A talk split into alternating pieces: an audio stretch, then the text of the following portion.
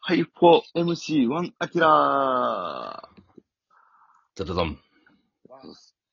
どうです北井さんとアキラさんも。分かってきました終わってるドラフト会議の。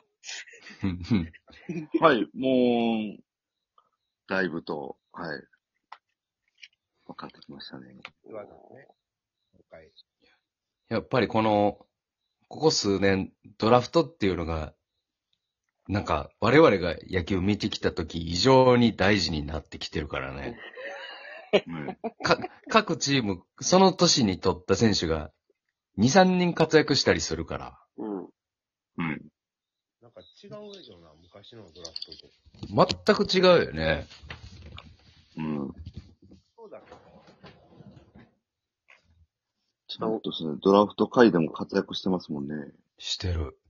だって、ファイターズのさ、今年のドラフトなんて、ドラフト8位と9位が1軍やったからな、開幕1軍。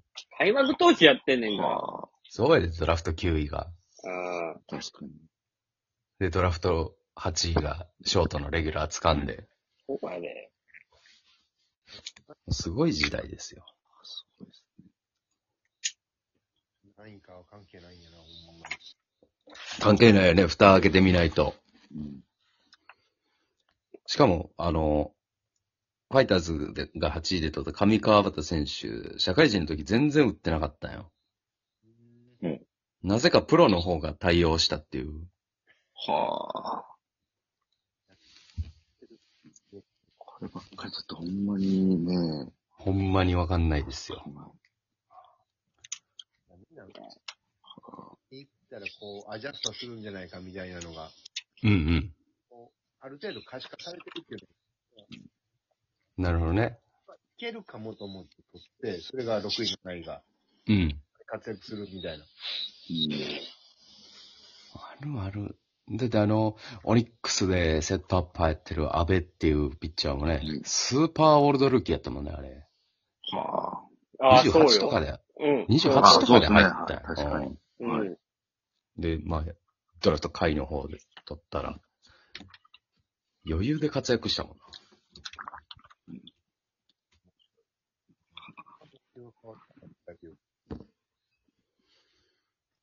阪神の輪なんか全然活躍せんかったもんな。今までね。うんそれが今、もし高山選手もさ、まあ、仮によ、レギュラーになったらさ、阪神打線、ほぼドライチで、クリーンナップ組むやろ。うん。近本、里照、大山、高山で。すごいな。わあ。夢あるよね、それかっこいいよそ。うですね。オールドライチ打線は。はい現役ドラフト候補や思ってたわ、高山は。うわあ、竹ちゃん、その話題来たら大変 やな。考えること多すぎるな、プロ野球は確。かに。現役ドラフトに回すって、高山が最適やと僕思ってましたけどね。ね。ってなる、そう何名かこのリストを載せるの、まず。二人。二人提出。で、絶対一人放出して、一人取らなきゃいけない。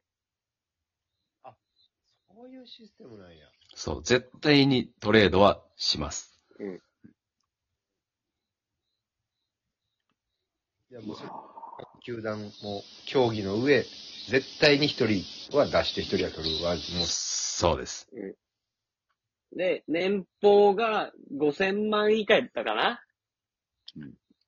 るほどの選手やったかなな選手会、ん選手会の要望であれ、まず起こったんやっけそのうん話が。そ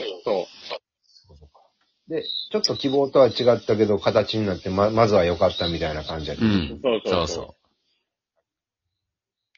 確かにこのチームのね、なんか、今の事情とかで出てなくていい選手は多いからね。うん。ね、そうですね。うん、それこそさっきトレードで出たファイターズの渡辺亮とかもそうやったし。はい。そうやな。現役ドラフトより前にトレードする、してくれるってめっちゃいい。いいよね。なんか気持ちのいいトレードやったうね。ん。うん。現役ドラフトが、だからどれぐらいのレベル、高山レベルは出てこないんだって思ったもん、それで。なるほど。うん。ってことはもうちょっと劣る、劣るという言い方は違うかもしれんけど。でも難しいよね。阪神で、例えば考えたら、この人埋もれてるなっていう人ってなかなか考えづらいよね。うん。確かに。どのラインになるんやろ木浪選手とかですかあー、なるほど。いや、俺もうちょっと劣ると思うよ。おー。どの辺まやろなあ、確かに、木浪そうですね。まあ、今年、ちょっと出てましたもんね。そうか。まあ言っても、ね、ユーティリティ性もあるし。はい。俺だって、ドラゴンズで考えたときに、えその、高山選手クラスってなったら、あえ、京田選手出さなきゃいけないのと思ったけど、え。はいはいはい。うんよりもっと、高山選手より劣ると考えたらうん、。伊藤選手っていう外野の選手がいるんやけど、中日で。うん、中京大中京から入った。その辺かなって思うよ。難しいね。あんまり、えー、たまに一軍登録される。で、結果はちょっと出すけどすぐ落とされるみたいな。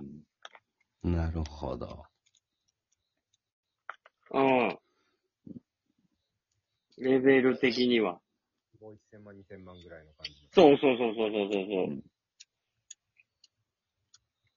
か年齢的にはおいくつぐらいですか全然まだ20、えー、高卒で入ったからまだ24、5ぐらいで。うんなるほどなるほどなってないんちゃうかな。うん、それぐらいちゃうかな。24、5ぐらいちゃう。難しい、難しいよね、本当に。僕は阪神やったら、あの、小中投手とかなんかなとも思ってたけどあ、ー戦力外になっちゃったし、こはい、そうですね。れ線引きが難しいよね。うん。戦力外になるんやっていう。ってなったら、うんドラフトで多めに取ったところの分野の中から、そうか。だからドラフトってそういう逆算も見えるのか。そうやと思うなぁ。だから戦力外にせずにうん。残してる選手ってことやろうん。当然そういうことですよね。もしくはドラフトで多めに取った分野の選手。うん。キャッチャーとかそんなんどうなのこれだからキャッチャーって難しいと思うねんな。キャッチャーってさ、もう絶対あんまりやん。だから、キャッチャーを仮にある程度いい選手を提出しても取ら、取られない可能性も高そうやな。うん。まあ、そっか、その、そのランクの選手ってなると余計そうか。うん。だって例えばやけど、阪神は絶対キャッチャーいらないと思うし、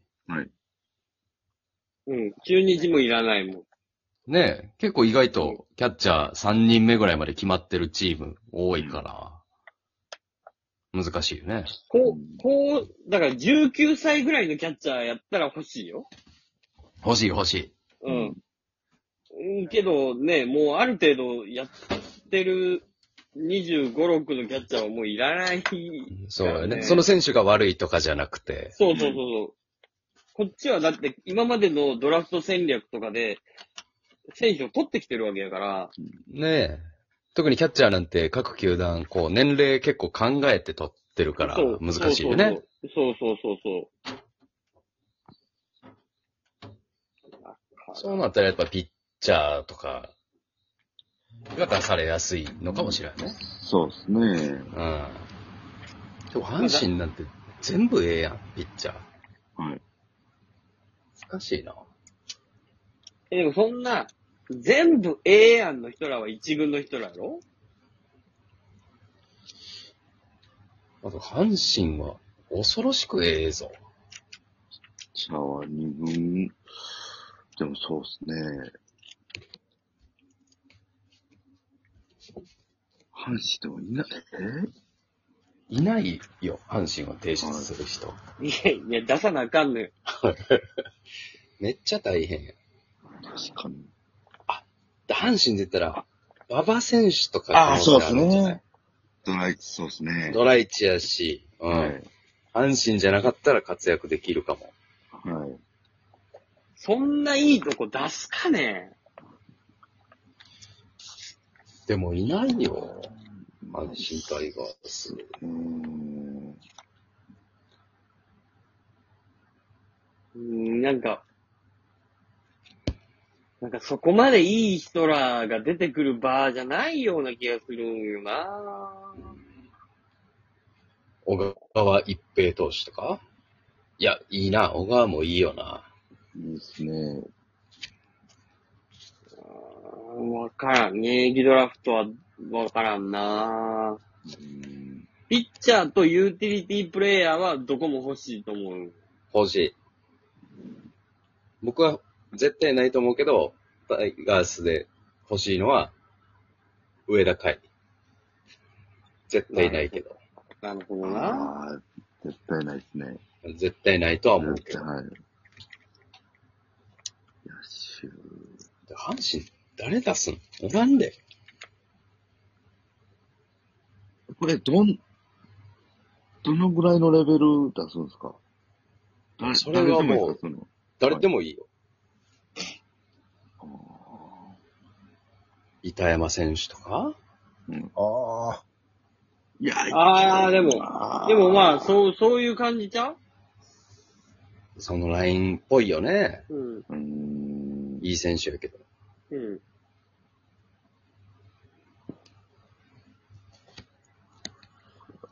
楽しみ